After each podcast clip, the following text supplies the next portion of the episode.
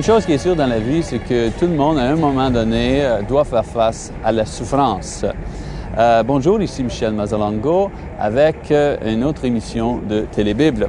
Eh bien, quand on euh, parle de ce problème de souffrance, on doit réaliser que la question clé est comment qu'on va réagir à la souffrance. Il y a des gens qui se fâchent tout simplement. Ils se fâchent contre eux-mêmes, contre leur famille, même qui se fâchent contre Dieu. J'ai connu des gens qui ne voulaient pas parler à Dieu parce qu'ils souffraient.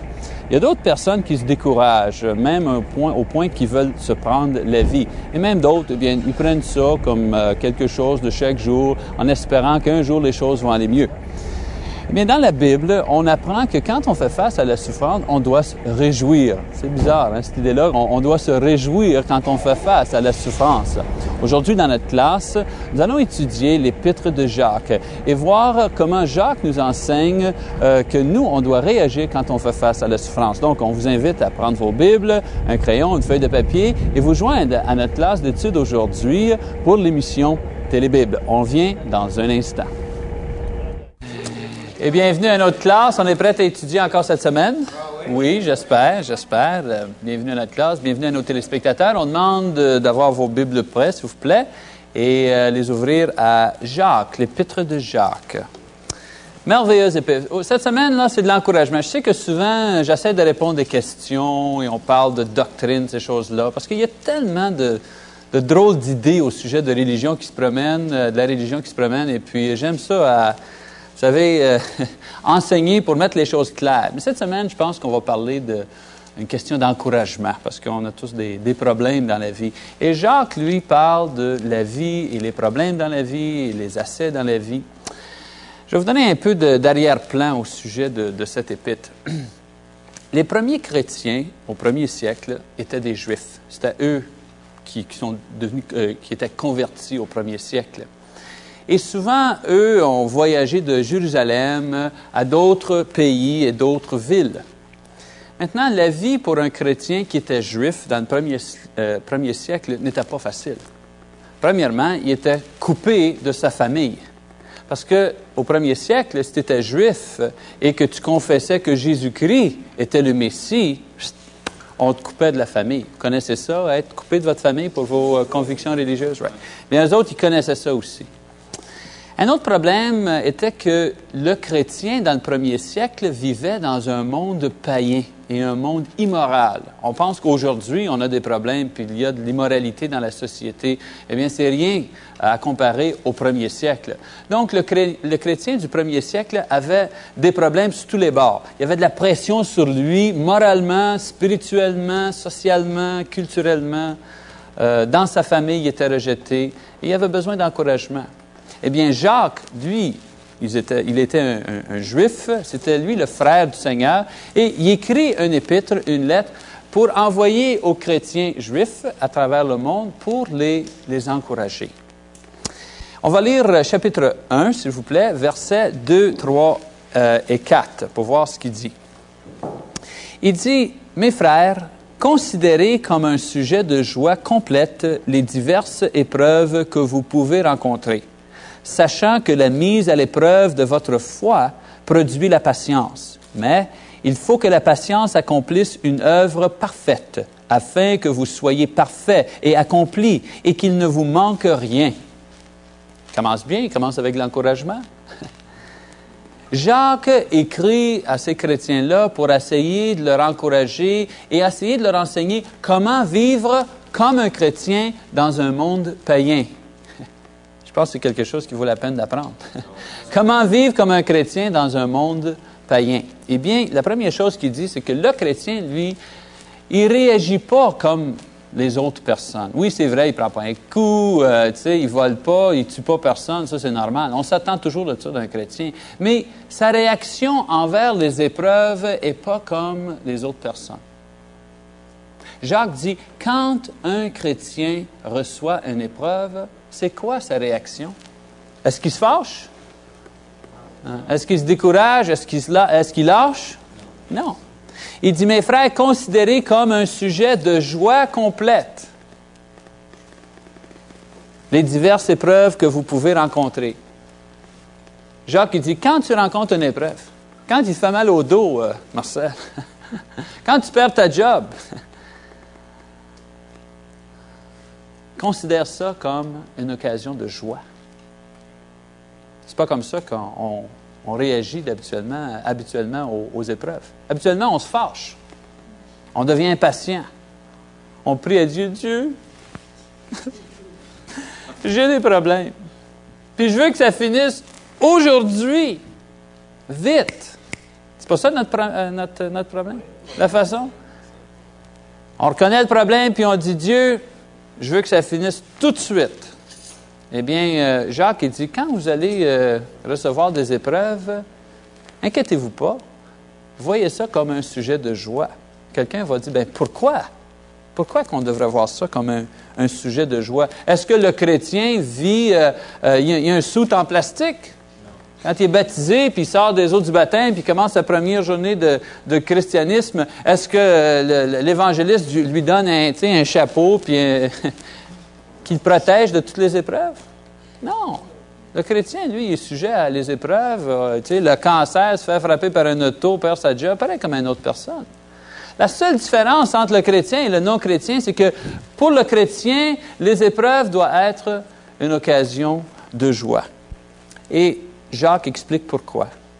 Il dit, sachant que la mise à l'épreuve de votre foi produit la patience. Ah, ah. Le chrétien, lui, réalise que quand il souffre une épreuve, il y a quelque chose qui se passe. Ce n'est pas juste l'épreuve qui se passe. Il y a quelque chose d'autre qui se passe. C'est que Dieu lui permet de souffrir une épreuve parce qu'il va euh, examiner sa foi. On dirait que Dieu prend euh, Daniel et euh, met Daniel dans le feu et après ça lève Daniel puis la, examine sa foi à la lumière. C'est encourageant quand on réalise que c'est ça l'épreuve. On réalise. Tu sais, qu'est-ce qui arrive? Je vais vous dire, moi, ce qui m'arrive. Quand j'ai des épreuves, j'ai toujours l'idée que Dieu m'a abandonné. Tu m'as abandonné, tu n'es plus là, tu es avec moi, tu sais. Braillard un peu. Mais Jacques, lui, il dit complètement l'opposé. Il dit, quand tu souffres une épreuve, Dieu, il est très proche de toi. Même quand tu souffres des épreuves, c'est le temps, je pense, que Dieu il est le plus proche de toi. Il fait quelque chose dans ta vie. Il était prêt à t'examiner. On dirait que, euh, tu sais, la construction, il met les, barrières jaunes puis les lumières qui flashent, là. Eh bien, quand tu es prêt à souffrir une épreuve, c'est ça que Dieu fait. Ouais, c'est le temps de travailler sur Carole, on va mettre les barrières autour d'elle, on va mettre les lumières qui flashent, là. Une épreuve, on va l'examiner, on va voir qu'est-ce qu'elle fait? C'est ça que Jacques dit. Puis pourquoi je devrais être joyeux que Dieu examine ma foi? Parce qu'il dit que si Dieu examine ta foi, OK? Le résultat de cet examen, c'est que toi, tu vas grandir en patience. Ah, ça, ça vaut quelque chose. Dis-moi que tu vas me donner un million de dollars dans deux semaines. Je vais être heureux, je vais avoir hâte d'avoir mon, mon million.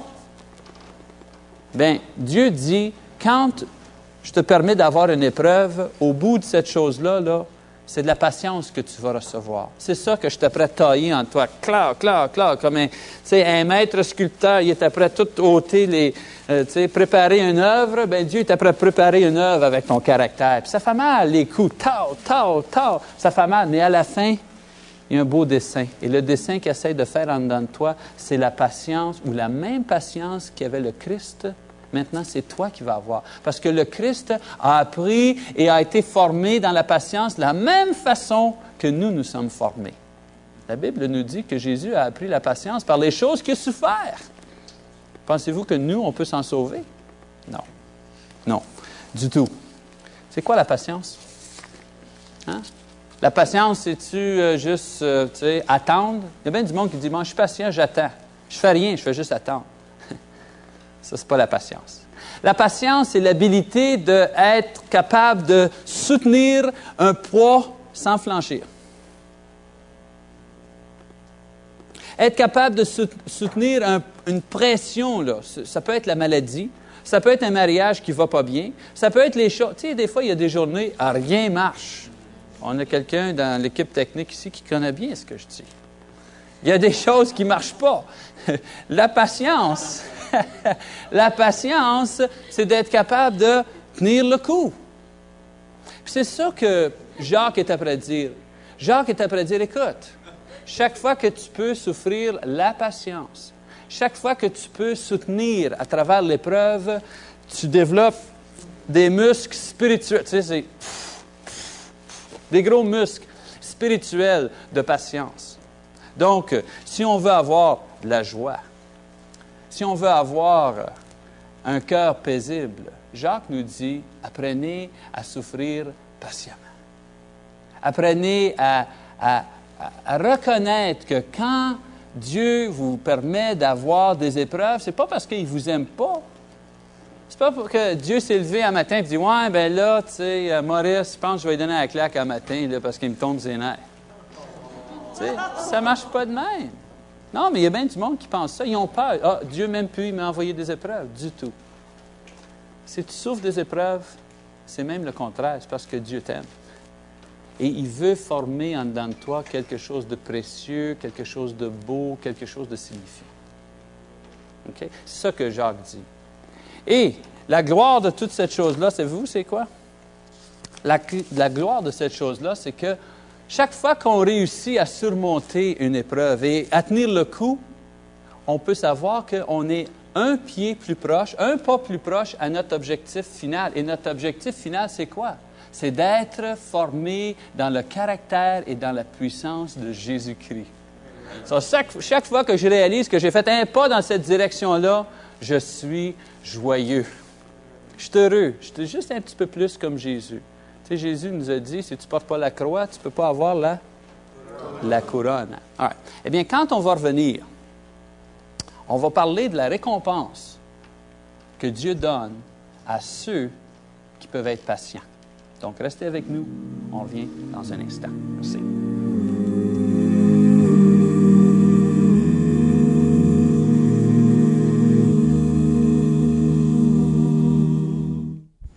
Bonjour, ici Michel Paquette avec notre question biblique. Eh bien, aujourd'hui, nous étudions l'épître de Jacques. Ma question que j'aimerais poser est la suivante. Jésus avait-il un frère nommé Jacques? Oui ou non? Eh bien, pendant que vous réfléchissez à votre réponse, euh, veuillez noter que si vous avez des questions ou des commentaires concernant notre émission ou vous aimeriez tout simplement connaître l'horaire de nos réunions, eh bien, vous pouvez nous contacter en écrivant à Télébible, aux soins de l'Église du Christ à Verdun, 503 5e Avenue, Verdun, Québec. H4G 2Z2. Donc, Jésus avait-il un frère nommé Jacques? Eh bien, la réponse est oui. La Bible nous enseigne en Marc chapitre 6, verset 3, que Jésus avait quatre frères, Jacques, Joseph, Jude et Simon. Il avait même des sœurs. Eh bien, c'est tout pour notre question biblique aujourd'hui. Soyez avec nous la prochaine fois. Au revoir. Eh bien, on, étudie au sujet de la souffrance. Tout le monde a bien souffert euh, cette semaine. On est prêt euh, à, parler au sujet de la souffrance. Oui. Bien, la, clé que, que, Jacques nous donne est que euh, quand on rencontre la souffrance, on doit être joyeux. On a parlé de ça dans la classe. Mais pourquoi qu'on doit être joyeux? Et là, il, il, donne la réponse en Jacques, chapitre 1, verset 4. Donc, quelqu'un lit, s'il vous plaît, verset 4. Mais il faut que la patience accomplisse parfaitement son œuvre, afin que vous soyez parfaits et accomplis, sans faillir en rien. La souffrance produit la patience. Ça, on a déjà établi cette idée-là. Mais la patience, elle, accomplit quelque chose de parfait. C'est quoi l'œuvre parfaite que la patience produit? Sagesse. Je sais pas, lui, il dit sagesse. Il me semble, si on regarde, c'est est-ce qu'elle perfectionne notre foi? Ça nous donne une raison de. Ça nous aide à comprendre notre foi? quand on parle de la perfection dans la Bible, c'est quoi ça? Jamais faire d'erreur. Ça veut dire, tu sais, est-ce que ça veut dire que euh, on a des épreuves et à travers les épreuves, on devient parfait, on ne fait pas d'erreur? Non. Non, man. All right. Very good. D'abord, ça veut dire quoi? Peut-être que la, perfection devrait être atteinte dans nos désirs. Mais c'est quoi la perfection? Là, je saute dessus, mais... C'est d'avoir finalement constamment le désir de faire ce qui est bien et dans ce cas-ci, de- de- de- d'apprendre à travers les erreurs, OK? De- de- de- D'essayer de, passer à travers avec, pas nécessairement toujours le sourire, puis ah, c'est le fun, mais une façon de tirer profit de cette mauvaise expérience-là, si on veut. La perfection, c'est quoi la perfection? Ben, dans la Bible, la perfection, c'est Jésus. OK. Et si ça nous a, si euh, la, euh, la patience, c'est quoi l'œuvre? Ben l'œuvre, c'est on s'approche de Jésus. on, on commence à ressembler à Jésus. OK. Une autre version pourrait dire euh, mature, que vous soyez mature. Ouais. Donc c'est C'est ça l'idée, je crois, c'est la Ouais. maturité qu'on peut ressortir d'une épreuve. Oui. Dans la Bible, il faut comprendre l'idée que quand on dit le mot parfait, on ne veut pas dire sans erreur. On veut dire mûr. Quelque chose comme une pomme. Tu sais, un pommier, la pomme est mûre à un moment donné. Elle est parfaite. Ça ne veut pas dire qu'il n'y a pas de, il y a pas de, il y a pas de poque dessus, rien. Mais à un moment donné, elle est prête là, à, à prendre et à, à manger. Bien, c'est l'idée que les souffrances produisent ou travaillent la patience et la patience aide à former un caractère qui est, qui est mûr, qui est complet. Et euh, on peut comparer euh, ce caractéristique en nous avec Jésus que lui, lui, il était mûr. Pourquoi Il était mûr? Parce qu'il comprenait complètement ces épreuves, Right. Quelle épreuve qu'il a subie? Tout.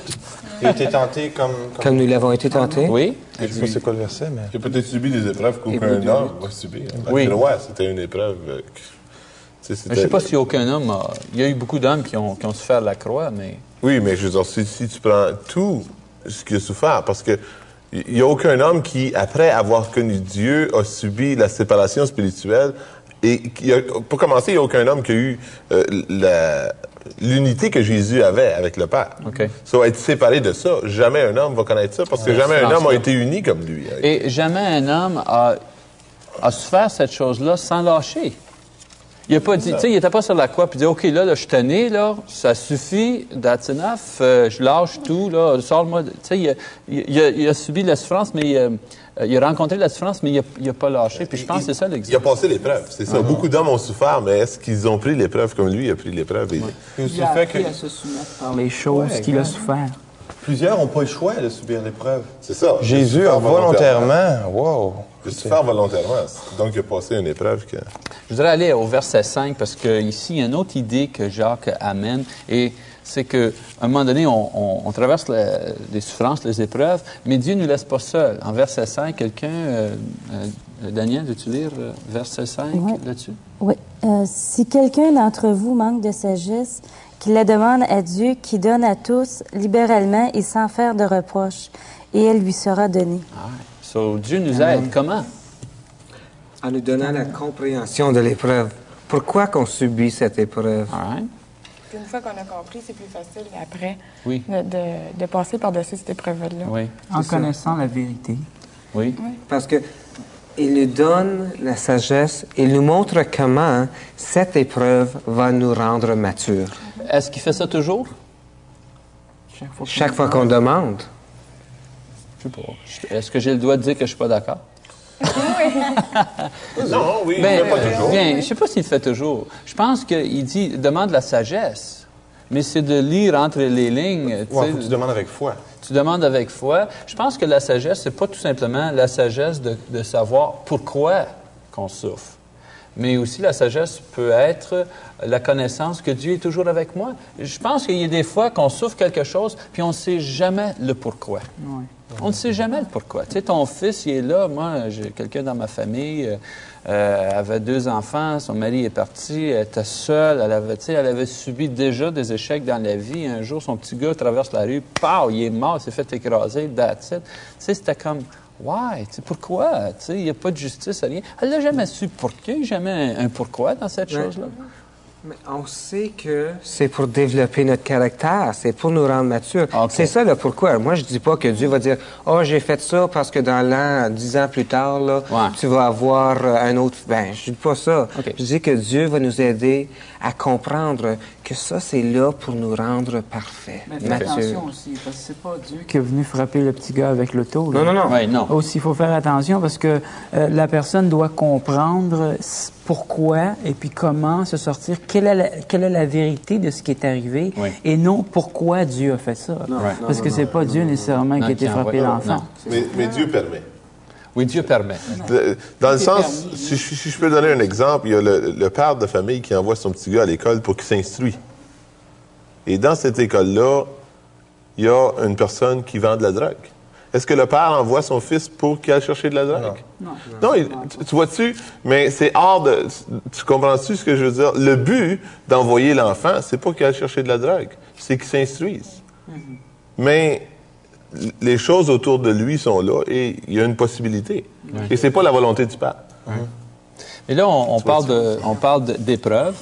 Dieu nous examine à travers les épreuves. Il bâtit notre euh, caractère, all right, notre patience. Ça nous donne la joie parce que on réalise que en traversant les épreuves, on arrive proche de l'image du Christ. C'est ça, c'est ça le but du chrétien. Moi, mon but- moi, je veux être comme Jésus. Je veux dire, remarque bien, il y a du chemin à faire, mais it's a long way to go, comme ils disent, mais ça fait rien. J'ai une, tu sais, on parlait de ça dans un autre, une autre discussion qu'on a eue dans un autre programme. On disait que moi, je veux être comme Jésus, c'est mon objectif. Je sais où que je m'en vais. On dit, moi, je sais où que je m'en vais. Puis l'autre personne dit, ben où vas-tu? Mais moi, je m'en vais dans la direction où que je vais être perfectionné, je vais être comme Jésus-Christ. C'est ça. Amen. Toutes mes décisions sont formées autour de cette idée. All right. On va regarder verset 12. Quelqu'un lit verset 12. Tiens, euh, tiens, Carole, veux-tu euh, lire verset 12? Es-tu là en Jacques, verset 12? Oui, oui. OK. Heureux l'homme qui supporte patiemment la tentation, car après avoir été éprouvé, il recevra la couronne de vie que le Seigneur a promis à ceux qui l'aiment. Ah, ah. Là, là, vous êtes mes experts, là, bibliques. Il y a quatre choses ici dans ce passage-là. Quatre idées. La, la- la- la récompense, il parle de la récompense de la patience et l'homme qui patiente. Donne-moi les quatre choses que Jacques parle. Premier mot. Heureux. Ah, heureux. Donc, la première récompense pour ceux qui traversent l'épreuve, c'est quoi? Bonheur. Le bonheur. Euh, c'est ça l'idée. Quand on, on- on- on subit une épreuve, on veut que, on veut que ça finisse, mais c'est pas c'est pas en finissant que qui vient le bonheur. C'est en sachant que on a traversé accompli, puis on n'a pas lâché. Ah. Deuxième chose. La patience lors de la tentation. Oui. Dieu nous donne la patience nécessaire. Comme en 1 Corinthiens, chapitre 10, verset 16, Dieu nous, nous enseigne qu'il n'y a aucune tentation qui vous est venue Mhm. que vous ne pouvez pas supporter. Donc, il nous donne la patience. Oui. Je pense qu'il y a une autre idée aussi euh, ici, c'est que est que on va être tenté. On va être tenté. Tout le monde va être tenté. Oui, ça. Donc, euh, ça devrait être notre première protection, je crois. Tu sais, tu t'en vas, tout va bien dans ta journée, tu lèves ta vaisselle, whatever, puis tout d'un coup, pouf, il y a un problème. À la place de se fâcher, on devrait réaliser que, hey, c'est dans le jeu, ça. Je ne dois pas jamais être surpris que les choses vont aller mal. On devrait presque se préparer quand ça va bien à... euh, pas, pas négativement, mais ce que je veux dire, c'est Ouais. de se préparer pour dire, OK, faut que je garde cette attitude-là. Puis maintenant, quand le pépin arrive, now's the time. C'est là qu'il faut... Tu sais, je m'étais dit, je serais prête. Bon, mais là, il faut que je me prouve à moi-même que je suis prêt. Pendant que je suis fort, ça. Oui. de, de- de prendre les outils pour me préparer pour la tentation. Ouais, OK. Il y a une autre idée ici, et c'est que comment qu'on prouve à Jésus qu'on l'aime? En, en venant à l'Église? Faisant les bonnes œuvres. Ben, je En pense que oui. Je pense que oui. Oui. Je pense que euh, venir à l'Église, c'est une preuve d'amour parce qu'on lui rend honneur et on écoute sa parole. Faire des bonnes œuvres, il a dit quoi? c'est un que- témoignage Un témoignage. Mais il y a une autre chose ici. Il ne prend pas plaisir au sacrifice, c'est vraiment, c'est mettre sa parole en pratique. Oui. C'est de persévérer. Je crois que c'est ça. Il va donner la couronne à ceux qui auront persévéré. Oui. Pas tous ceux qui ont des doctorats, des affaires de même. Non, non. Ceux qui ont pris l'engagement puis ont continué. Oui. Ouais. Pas tout Patiemment. laisser tomber au- au- aux premières embûches. Là, ils n'ont pas, ils ont Finalement, pas tout laissé tomber. Le. Christ, Oui. c'est une histoire de cœur. C'est notre désir en dedans, puis notre volonté. Puis après ça, Jacques dit, montrez-moi votre foi par vos œuvres. Oui, un peu plus tard, il dit ça, tu sais. Toi, tu parles de ta religion. Tu parles de ta foi. Yak, yak, yak, yak. Mais moi, je vais, m- je vais te montrer ma religion par mes œuvres. Et les gens pensent que les œuvres, c'était de faire des bonnes œuvres. C'est important d'aider notre prochain, tout ça. Mais une œuvre importante, c'est de persévérer quand il y a des, des épreuves. C'est ça l'idée. Et donc, la récompense, euh, la joie, Quoi d'autre qui dit ici? On oublie le, le- le point. couronne de Joël, la vie. patience. Ah, c'est quoi la couronne de vie? de La vie éternelle. Ouais. Pourquoi? Qui porte une couronne? Un roi. Et roi. des rois. Quelqu'un connaît le passage au sujet des rois? Acte 2 au 36, je pense Ouais. que Dieu a fait ce Christ Seigneur et roi, ou Seigneur Non. et maître. Et maître, oui. Oui. En Apocalypse. Apocalypse. Ah ouais, Jésus. donc dans Apocalypse, lis donc ça. C'est Apocalypse Apo- chapitre 1. chapitre 1, je crois. Il parle de, de roi et de prince et toutes ces choses-là. Euh, ceux qui ont la couronne de vie, c'est ceux qui vont avoir ça. Eh bien, nous, on va continuer avec euh, notre discussion. On vous invite à rester avec nous. Ici, on revient dans un instant pour faire un, un petit résumé. Chapitre 1. OK, on a le passage, je pense, euh, Roger, On a là. le passage, c'est Apocalypse chapitre 1, euh, à la fin du verset 5 et le verset 6. Ça dit À celui qui nous aime, qui nous a délivrés de nos péchés par son sang, et qui a fait de nous un royaume des sacrificateurs pour Dieu, son Père. C'est intéressant qu'il dit euh, euh, des sacrificateurs. Il a fait de nous, nous, il parle à qui, là? Il parle à des chrétiens.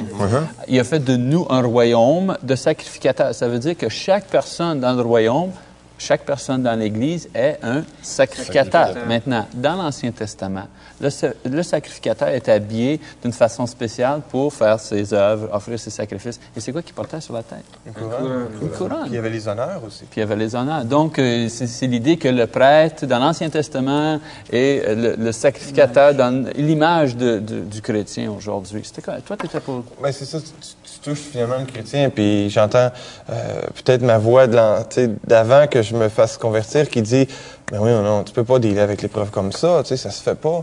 Mais il faut, faut réaliser que. C'est tout pour au- au cette baptême, semaine. On vous invite d'être ici encore la semaine prochaine pour une autre étude à l'émission Télébible. Au revoir et que Dieu vous bénisse.